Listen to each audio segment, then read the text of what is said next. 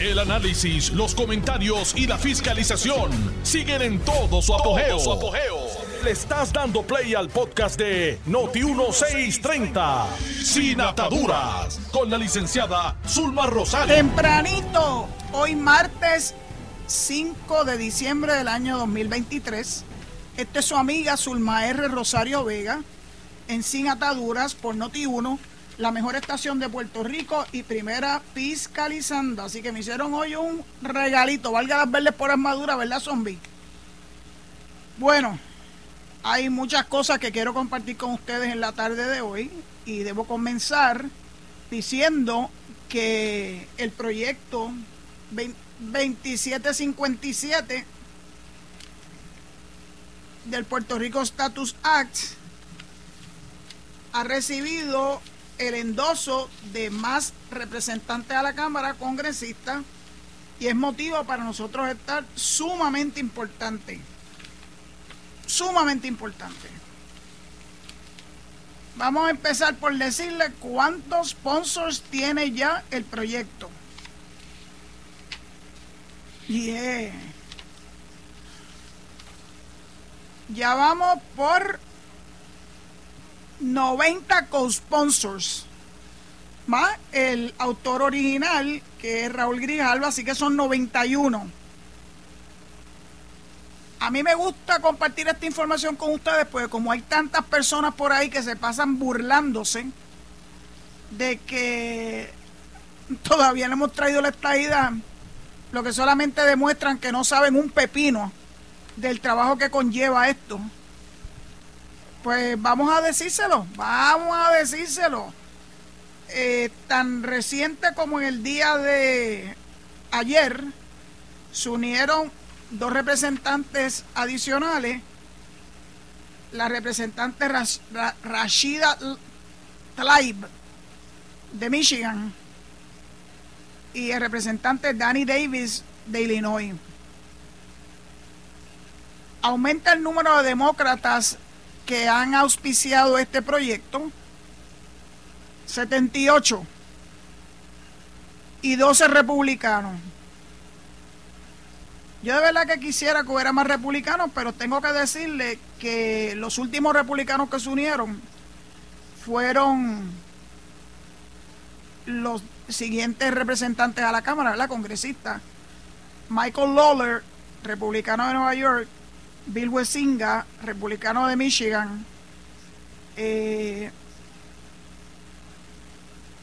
el delegado o delegada Amua Amata Coleman de Alaska, no, no de Alaska, es del American Samoa, perdón.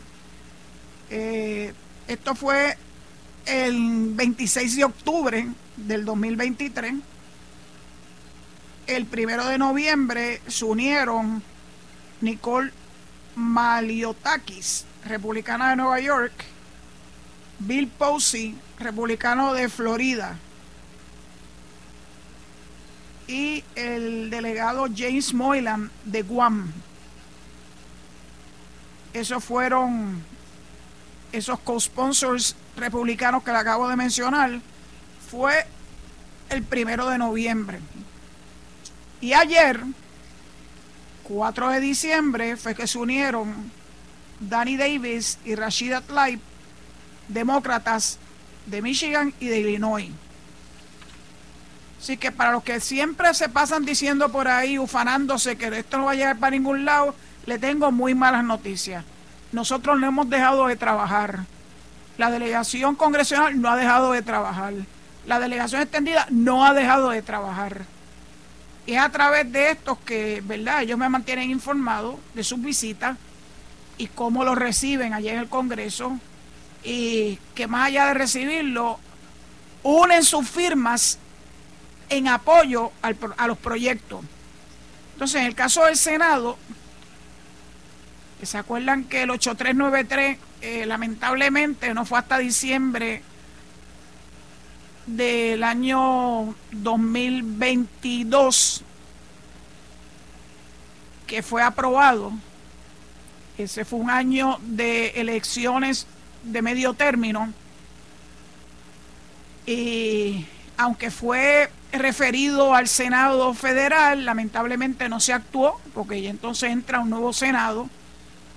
Así que la versión del Senado es un proyecto idéntico, es proyecto 3231 del Senado, S3231, fue presentado por Martin Henrik, demócrata de Nuevo México, el 6 de noviembre y ahí se unieron 22, 22 co-sponsors en el Senado Federal. El más reciente fue en el día de ayer Peter Welch, demócrata de Vermont. En este caso, en el Senado solamente hay demócratas apoyándolo hasta el momento. Estamos confiadas en que se activarán los republicanos que son conscientes de que Puerto Rico no aguanta más en esta terrible relación colonial de 123 años con el gobierno de los Estados Unidos. Y yo espero que se movilicen. de verdad que los que piensan que esto no se va a lograr, eh, siéntense esperar, porque nosotros seguimos trabajando duro para lograrlo. Así que son buenas noticias cuando se siguen sumando más auspiciadores, tanto en Cámara como en el Senado. Están bien activos ambos cuerpos. Vamos a ver si finalmente Westerman, Westerman se pone las pilas y deja la ñoñería y acaba de referir y pedir al Comité de Recursos Naturales que él preside que le dé, mira, la audiencia. Eso es todo lo que uno espera en este momento, audiencia. Lo que pasa es que él sabe que los demócratas en la Cámara le van a pasar por la piedra porque ahora tienen uno menos en la Cámara después de la expulsión de George Santos. Así que la mayoría de ellos está bien finita, bien finita. Así que yo creo que este es un buen momento para que se le siga dando eh, el apoyo que se requiere en estas dos piezas legislativas, Puerto Rico Status Act, que al fin y al poste lo que queremos es que se pueda hacer un plebiscito con el aval del Congreso, que nunca lo hemos tenido, nunca, para que el pueblo se pueda expresar sobre tres alternativas que no son coloniales, que son aceptadas como no territoriales, que es naturalmente la estadidad, la independencia y la libre asociación. Ellos le pusieron un nombre ahí larguísimo, pero es lo mismo, es el mismo perro con otro collar. Y que estamos listas para que ese proyecto, esos dos proyectos, finalmente sean debidamente aprobados y que Puerto Rico pueda votar en un plebiscito. Y al fin y al poste, ¿a quién le puede molestar que nosotros los puertorriqueños votemos y tomemos nuestras propias decisiones en cuanto a nuestro futuro, en nuestro futuro, en nuestro estatus, con o sin los Estados Unidos. Sencillo. Lo que que yo he visto a los independentistas y ahora más con esta mogolla que tienen formar, que se han mantenido muy al margen. Yo no lo he visto dándole un apoyo, porque uno pensaría que lo harían, ¿verdad? Porque la independencia está ahí. Y se la dieron hasta con un regalito, con ciudadanía americana por un tiempo. Y con, eh, esto es la libre asociación, y con eh, un término de transferencias federales eh, tanto a la República como a la República Asociada. Es que no quieren, no quieren que el pueblo se, se exprese. Yo estoy convencida de eso. El temor que ellos tienen no es que el Congreso ya le esté dando muchísimas pero muchísimas de las cosas que ellos han pedido, bueno, lo primero que pidieron fue la ciudadanía americana. Y uno se pregunta para que un independentista quiera la ciudadanía americana. Es que ellos saben que para nosotros los puertorriqueños la ciudadanía americana es fundamental, porque ahí están ligados nuestros derechos constitucionales. Esa es la razón de ser de la ciudadanía americana. Y el poder tener representación en el Congreso, tanto en Cámara como en el Senado, en el Congreso más que veintitantos estados y en el Senado en igualdad de condiciones que los demás 50 estados. Y yo no sé por qué le tienen tanto terror a eso. Usted ha visto a Juan Dalmau, a Manuel Natal, a los líderes de la Mogoya, moverse al Congreso a apoyar estos dos proyectos. Si usted lo ha visto, mándeme la evidencia, porque yo sé que Juan se fue y se reunió un ratito con Nidia Velázquez, con sus panas, con Alexandre Ocasio, pero no lo vi insertado en un esfuerzo para que el Congreso, Cámara y Senado, acaben de mover estos dos proyectos y que nosotros los puertorriqueños podamos votar. Yo no creo que sea mucho pedir, lo que pasa es que le tienen terror, le tienen terror a que el pueblo de Puerto Rico le corrobore que aquí los puertorriqueños no queremos la independencia. La independencia downright, la independencia layaway. No lo queremos. Y una expresión contundente del pueblo de Puerto Rico le tienen terror a ella. Yo no tengo la menor duda de lo que le estoy diciendo. Así que seguimos trabajando gracias a la delegación extendida, gracias a la delegación congresional.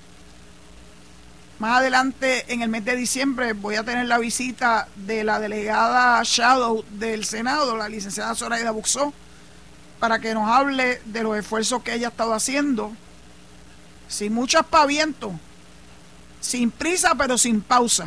Es importantísimo. Bueno, ahora necesitamos que nuestros delegados congresionales, por los cuales votamos en mayo del 2021, sigan haciendo su trabajo, las delegaciones extendidas sigan haciendo su trabajo, los 12 mil delegados extendidos, que es algo que los detractores de la estadidad jamás imaginaron que iba a suceder.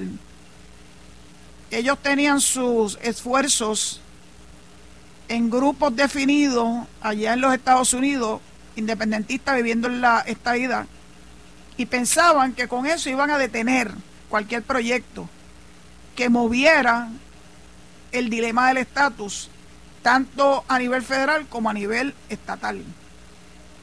Sorpresa, sorpresa.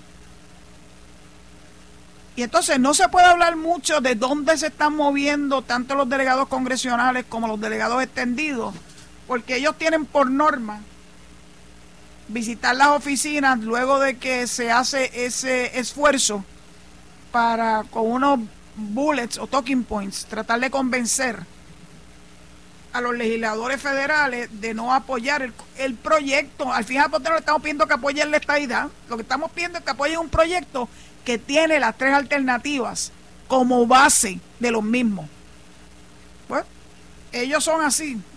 Ellos son con el perro del hortelano, ni comen ni dejan comer.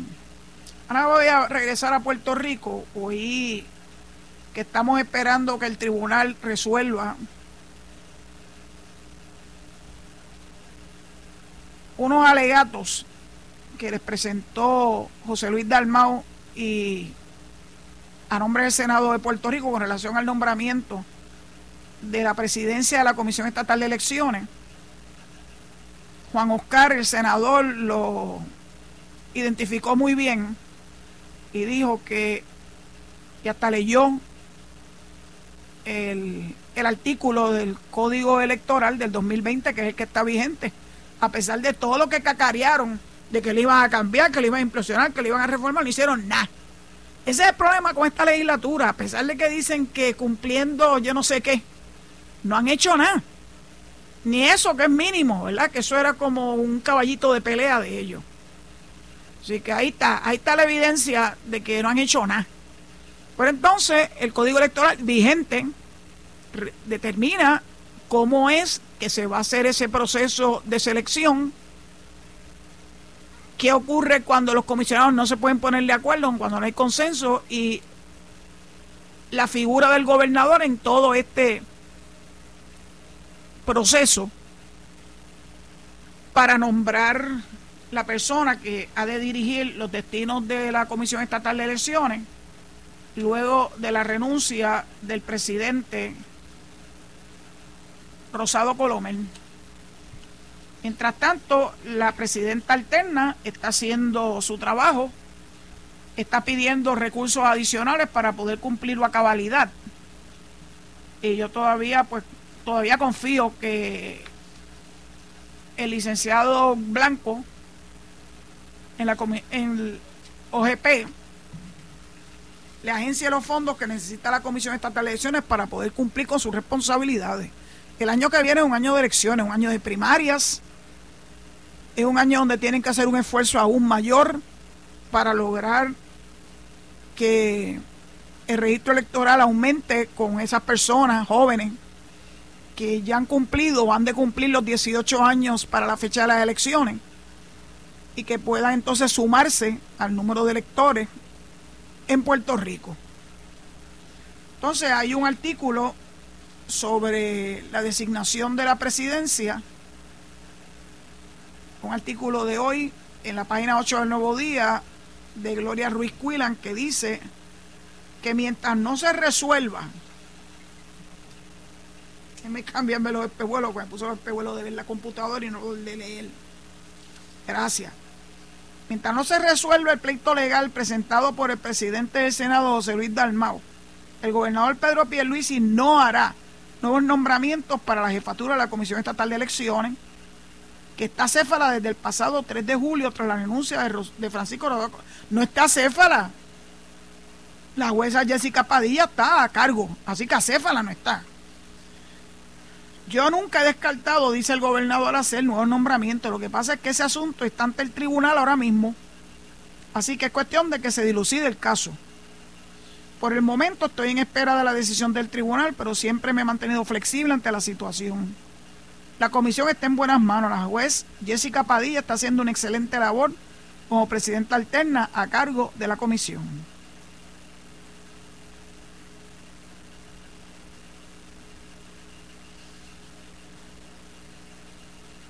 Hoy Hoy, martes, el Tribunal de Primera Instancia tiene una vista para verificar si procede el interdicto preliminar solicitado por Dalmau. No he escuchado nada al respecto. Y entonces eh, Pierluisi reaccionó a lo expresado por la presidenta Jessica Padilla en el sentido de que el ente electoral no cuenta con los recursos fiscales para una campaña de orientación a los electores reclutar empleados transitorios y comprar el equipo necesario para las primarias y las elecciones generales, como modems para las máquinas de escrutinio electrónico. El pedido de fondos permanece en la Oficina de Gerencia y Presupuesto, según reconoció el director de la dependencia, Juan Carlos Blanco. Lo importante es que se atienda la situación y tiene prioridad desde desde mi punto de vista claro. Ustedes saben que viene el ente disociador de la Junta de Control Fiscal a meter la cuchara a ellos se han dedicado todo este tiempo que llevan aquí en Puerto Rico. Aquí hay gente que los venera y yo no los soporto. Ah, no, que gracias a ellos es que el gobierno ha podido echar hacia adelante. Leña, ¿eh? Tiene que ver con voluntad. Sí, lo único que yo le reconozco a la ley promesa, no a la Junta, es que permitió que los bonistas no, se cayeran, no le cayeran encima al gobierno, como ocurre cuando una entidad, una persona quiere acogerse a los beneficios y a las protecciones de la ley de quiebra, es lo mismo. Así que aparte de eso, la Junta lo que ha hecho es entorpecer y tratar de suplantar la función del gobierno elegido democráticamente por el pueblo de Puerto Rico. Esa es mi opinión de, no de ahora, de hace muchos años, desde, bueno, desde que llegaron. Entonces quiero aprovechar que estamos hablando de la comisión. Ya yo hice dos gestiones de endoso para aspirantes que van a medirse en primaria en junio próximo y que necesitan recoger endoso. Y el primer endoso se lo di a mi amiga, la licenciada Roxana Ivette Soto Aguilú. Ya se procesó, ya la comisión se comunicó conmigo vía correo electrónico para ver si en efecto yo había autorizado este, este endoso. No tengo que hacer nada porque ellos dan por sentado que si uno no, ¿verdad? No se opone activamente, pues quiere decir que uno en efecto está endosando a esta candidata. Así que sí, ¿qué te piden? En una petición de endoso te piden tu nombre, primer apellido, segundo apellido, tu nombre, tu número electoral, el número del precinto donde tú votas, fecha de nacimiento, lugar de nacimiento, nombre del padre y de la madre, correo electrónico, dirección residencial, dirección postal, y se da por sentado la firma electrónica. Y entonces ellos te hacen la advertencia de que si usted no ha realizado esta petición de endoso, puede comunicarse con la Comisión Estatal de Elecciones. Y claro que no tengo que comunicarme con ellos porque eso es un endoso dado a cabalidad, a conciencia y porque se lo merece. Porque ha trabajado como, bueno, en mi casa decía que uno trabaja como una mula. Yo no sé qué es eso, que trabaja como una mula, pero bueno, porque en casa no había mulos. Pero es un, es un decir. Acuérdense que los mulos utilizaban de carga. Así que Roxana se ha ganado de buena alita este endoso. Yo le endoso a cualquiera, créanmelo. Y mi segundo endoso se lo di y estoy esperando que recibir la comunicación por correo electrónico a mi otro amigo, el licenciado y senador William Villafañe. A William yo lo conozco hace muchos años. Y es un trabajador incansable. Y eso únilo a una cualidad como ser humano que yo atesoro mucho, que es la humildad. William es fajón y es humilde, inteligente sabe inglés, porque algunos piensan que no, que si es dutuado, sabe inglés, yo lo oí, se expresa muy bien. Y yo sé que va a rebasar el periodo, va a lograr todos los endosos, yo sé que los va a superar con crecen. Se está moviendo y su equipo de trabajo se está moviendo a través de toda la isla, procurando esos endosos y haciéndolo como Dios manda, como Dios manda. Esto es un proceso. Son a lo loco. Y yo no tengo la menor duda que lo va a lograr y no tengo la menor duda tampoco de que llegado el día 2 de junio del próximo año, cuando podamos ir a votar en esas primarias del PNP, William se va a alzar con la victoria. Yo no hablo de los demás candidatos. Cada cual tiene sus particularidades, los conozco a todos. Solamente hay una persona que yo sé que entró, es una fémina que no conozco, pero sí a Quiquito Meléndez y al amigo Elmer Román también lo conozco. Pero ya yo decidí por quién yo voy a votar para comisión residente. Y lo hago público para que no haya ninguna duda y los convino a todos ustedes a que se involucren en este proceso porque tenemos que activarnos para que esas primarias sean verdaderamente dignas de nuestra democracia y que no desperdiciemos la oportunidad que tenemos para poder ejercer nuestro sagrado derecho al voto y poder determinar quiénes van a ser las personas que van a figurar en la papeleta del Partido Nuevo Progresista en noviembre del año próximo. Esa es la función de la primaria. La primaria, usted escoge a los candidatos, a los aspirantes en ese momento. Se tornan en candidatos cuando ya rebasan la primaria. Los que prevalecen se convierten entonces en candidatos y pasan a figurar en noviembre en las elecciones generales bajo la papeleta del Partido Nuevo Progresista. y que la primaria para mí es tan o más importante que la propia elección, porque es cuando limpiamos la casa, es cuando verdaderamente las personas que nosotros entendemos que merecen nuestro apoyo, lo hagamos en ese momento y se logre que prevalezcan en la primaria y que entonces pasen a formar parte del equipo del Partido No Progresista en las elecciones. Y zombie, yo creo que te tengo que entregar el micrófono.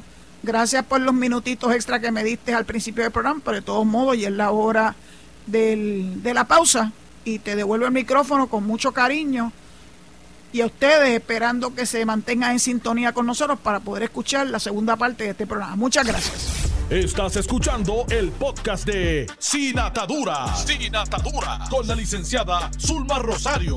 Por Noti1630. Acaba de explotar una noticia eh, que proviene de Lima, Perú a través del corresponsal del periódico El País de España, que se llama Renzo Gómez Vega, que nos indica que el Tribunal Constitucional del Perú ha ordenado este martes, o sea, hoy, la liberación inmediata del expresidente Alberto Fujimori, condenado en 2009 a 25 años por crímenes de lesa humanidad. La sentencia contraviene una disposición de la Corte Interamericana de Derechos Humanos que había pedido al Estado peruano acatar la orden de no sacarlo de prisión. Y entonces el Tribunal Constitucional les dijo, ustedes no tienen ninguna vela en este entierro, esto le corresponde al Tribunal Constitucional del Perú, no a la Corte Interamericana de Derechos Humanos, así que ellos dan por bueno su jurisdicción y su autoridad para ordenar su, su liberación. Ahí se le había impuesto 25 años que debía cumplir en el 2034. En el 2009 fue la imposición de esa sentencia de 25 años. Había recibido un indulto de parte de uno de los tantos presidentes por los que ha pasado el Perú en los últimos años, una cosa impresionante, creo que son como cinco presidentes distintos en un tiempo bien reducido. Es una lástima que un país tan hermoso como el Perú, con lugares que son únicos en el mundo, como es el Cusco, como es el Machu Picchu y tantas otras, tiene una gastronomía de verdaderamente de primer orden que tengan que estar viviendo momentos tan difíciles y es como el cuento de no acabar. Así que ya había habido un indulto, después alguien vino detrás y le dio le dio para atrás al indulto y ahora esto le dan para adelante. Así que lo más reciente es que han ordenado la liberación inmediata de Alberto Fujimori de la cárcel eh, porque se entiende que ya la condena de los 25 años se dio por cumplida en el momento en que le dieron el indulto por parte de uno de los tantos presidentes. Así que se están enterando, esto acaba de romper. Y siempre es importante que sepamos por dónde, por dónde va la cosa.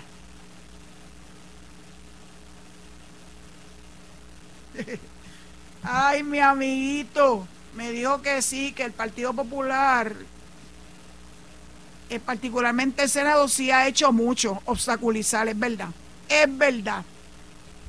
Pero bueno, vamos a hablar de otras cosas, porque parece ser que el juez Anthony Cueva no va a hacernos esperar mucho tiempo antes de resolver este asunto que se ha planteado ante él y que él va a dilucidar. El juez Cueva es un juez muy, muy recto, muy serio, le da le da verdaderamente eh, profundidad a sus decisiones, las discute, las fundamenta. Así que yo confío en que el juez Antonio Cuevas tome la decisión que le entienda propia conforme al derecho aplicable. Mientras tanto, eh, un artículo del vocero de hoy que me llamó la atención. Miren lo que dice Cruz Roja, Cruz Roja, que que es una institución privada, invierte en la resiliencia de Salinas. Claro que me llamó la atención ese titular y, empecé a, leerlo. Y dice que la Cruz Roja destinó 450 mil. Oigan, ¿de dónde salió esto? Producto de las donaciones de individuos, empresas y fundaciones para la compra, diseño e instalación de dos microondas, o dos microredes, perdón, de energía solar en la Escuela Superior Carlos Colón Burgo, plantel que además de albergar una matrícula de 292 estudiantes, se convierte en el principal refugio de los residentes de Salinas en momentos de emergencia. De hecho, unas 500 familias pernoctaron en este plantel durante casi dos meses tras el paso del huracán Fiona y muchas de ellas fueron rescatadas en un operativo realizado en conjunto entre la Guardia Nacional de Puerto Rico y el personal municipal debido a las súbitas inundaciones generadas por el disturbio. La directora ejecutiva regional del capítulo de Puerto Rico de la Cruz Roja, Lee Vanessa Feliciano, indicó que el municipio de Salín y sus comunidades fueron grandemente impactados por el huracán Fiona, así que nos corresponde reinvertir los fondos que quedaron disponibles para que sea de beneficio para ellos. Por eso es que estamos instalando este sistema para que en la próxima ocasión esta escuela esté mucho mejor preparada.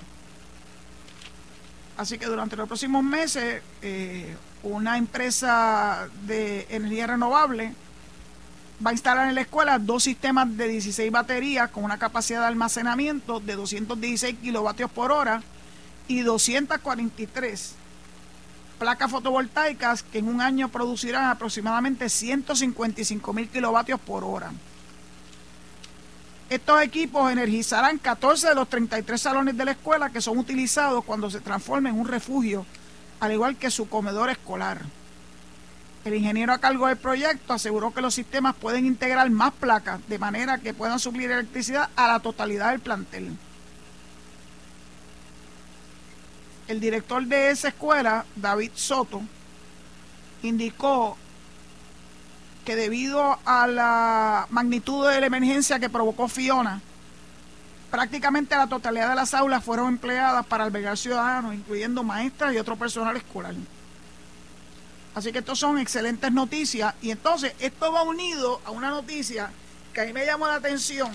Ustedes saben que los periódicos hacen titulares y también ponen unos recuadros que lo ponen en otro, en otro color para llamar la atención del lector. Y quiero leerle ese recuadro en amarillo que dice Yanira Raíces Vegas, Vega, o sea, la secretaria del Departamento de Educación, expresó que el departamento todavía no se ha reunido con la secretaria del Departamento de Energía Federal, Jennifer Granholm, para auscultar cómo la agencia puede aprovechar los fondos disponibles para la transición a energía solar del sistema energético de la isla. A pesar de que la funcionaria de la administración del presidente Joe Biden ha visitado la isla en múltiples ocasiones durante el transcurso de este año. Si usted lee una cosa como esa, puede llegar a la siguiente conclusión, que esta secretaria no se ha movido, que está echándose fresco, que no ha hecho nada para procurar la atención del Departamento de Energía Federal, que ha estado muy pendiente de Puerto Rico, eh, y que no está haciendo nada. Esa es la impresión que te da ese recuadro. Pero cuando usted lee la noticia, ah, cuando uno lee la noticia, la secretaria dice, no es que nosotros mandamos a hacer un estudio a las 800 y pico de escuelas de Puerto Rico para ver qué necesidad eh, ¿verdad? de energía tienen, cuánto usan, cómo se la suplen, cuánto gastan si tienen algún tipo de problema con su infraestructura, porque eso se llama un estudio. Y tú no vas a pedirle chavos a nadie si tú no tienes un estudio que te respalda lo que tú vas a decir. Para eso tienes que leer entonces el resto del artículo y no el recuadro. Ese es el problema, porque ya hace mucho tiempo que yo sé que los medios tradicionales tienen siempre una agenda escondida detrás de todo esto. Así que aquí la agenda escondida, que no está escondida nada, era hacerle daño a la secretaria del Departamento de Educación, que la acaban, la acaban de confirmar. Ah, que no se ha reunido con Jennifer. No, no se van a reunir hasta tanto ya tenga el producto de ese informe que ya pidieron. Y ese informe es un estudio eh, que lo, lo están haciendo unos expertos, porque estos son los que conocen las necesidades de cada una de las escuelas. Y lo van a tener avalado por personas con conocimiento. Y eso le va a dar a ella el margen para ir a tocar las puertas y pedir, bueno, estas son, este es el estado de situación de mis escuelas. Y mis escuelas no solamente son escuelas para el pan de la enseñanza, sino que también se, se convierten en refugios cuando hay emergencia. Así que sí hay una necesidad y sí se va a conseguir los fondos, pero primero tiene que venir lo primero, es el estudio, el estudio, porque si ella va a la oficina de Jennifer Granholm, que es muy simpática, y la va a recibir, le va a decir besitos y todo ese, pero ¿qué le puede decir ella? Bueno, este, señora secretaria, ¿cómo usted justifica una solicitud de yo no sé cuántos millones para proveer a las escuelas de Puerto Rico, las escuelas públicas de Puerto Rico, de energía renovable? Y la secretaria se le va a quedar así mirando y dice, bueno, la verdad es que no tengo nada. Así que al periodista Pedro Menéndez Sanabria, que escribió este artículo, eh, sería bueno que en un futuro le dé principal atención a lo que le está diciendo la persona que está entrevistando, diciendo, mira, yo sí voy a pedir, pero voy a pedir con conocimiento de causa, con evidencia. Se cansa uno de, de estas actitudes de algunos medios de prensa que quieren pasarse de listo como que, wow, mira, la cogí, la cogí en pifia, no ahí donde la secretaria de Energía. Mire, señor, no está todavía, ese estudio no está concluido. Bueno, entonces hay otra cosa que sale hoy, que me llama también la atención, en el mismo periódico, en primera hora. Esto es de Wilmaría Elisa Agosto, que dice que se acogen al retiro en medio de falta de personal. Ok,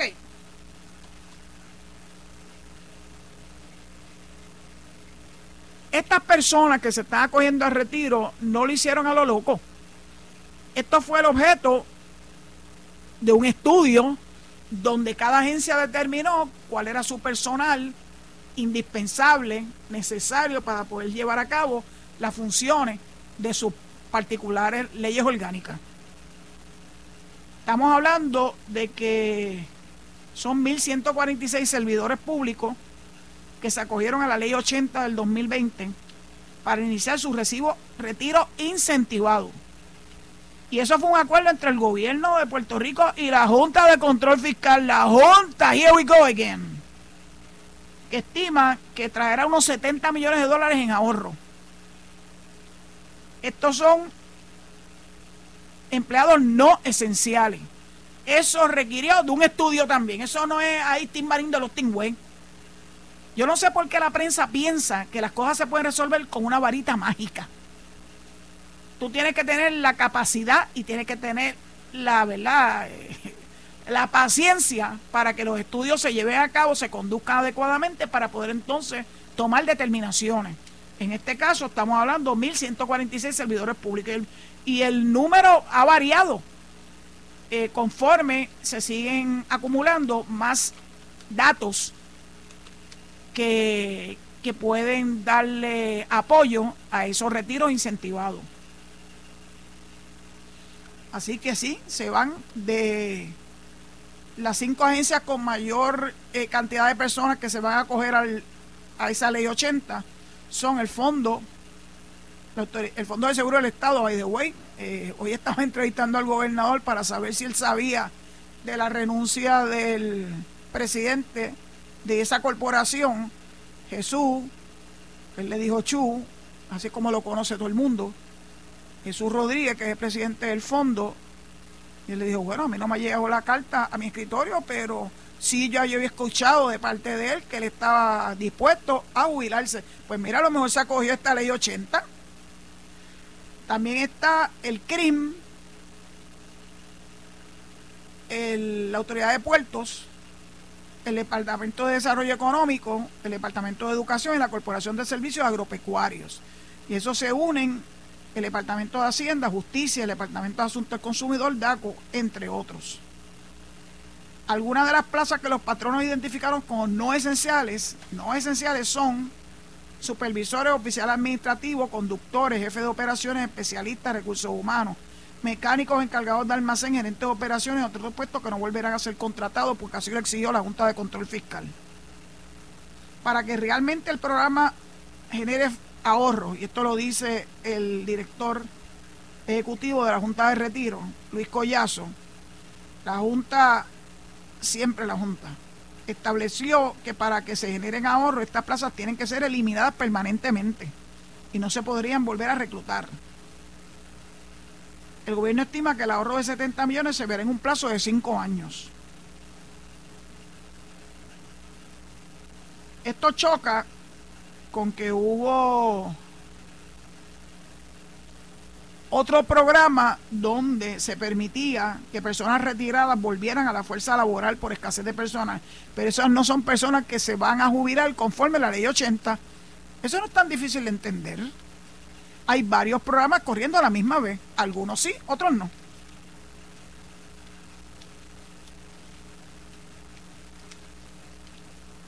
Dice el director de la Junta, de la Junta de Retiro que los líderes de las agencias hicieron los estudios correspondientes para no afectar los servicios a la ciudadanía. Los empleados del gobierno que se acogieron a la ley 80 trabajarán hasta el 31 de abril del 2024, o sea, hasta el año que viene, dentro de unos meses, y durante la primera quincena de abril comenzarán a recibir sus beneficios de pensión. Recibirán el 50% de su salario más alto de vengado anualmente los últimos tres años. Esas eran las reglas de juego de siempre hasta que la ley 3 de la época de, García Padilla le, le viró completamente eh, los planes de retiro a los empleados públicos.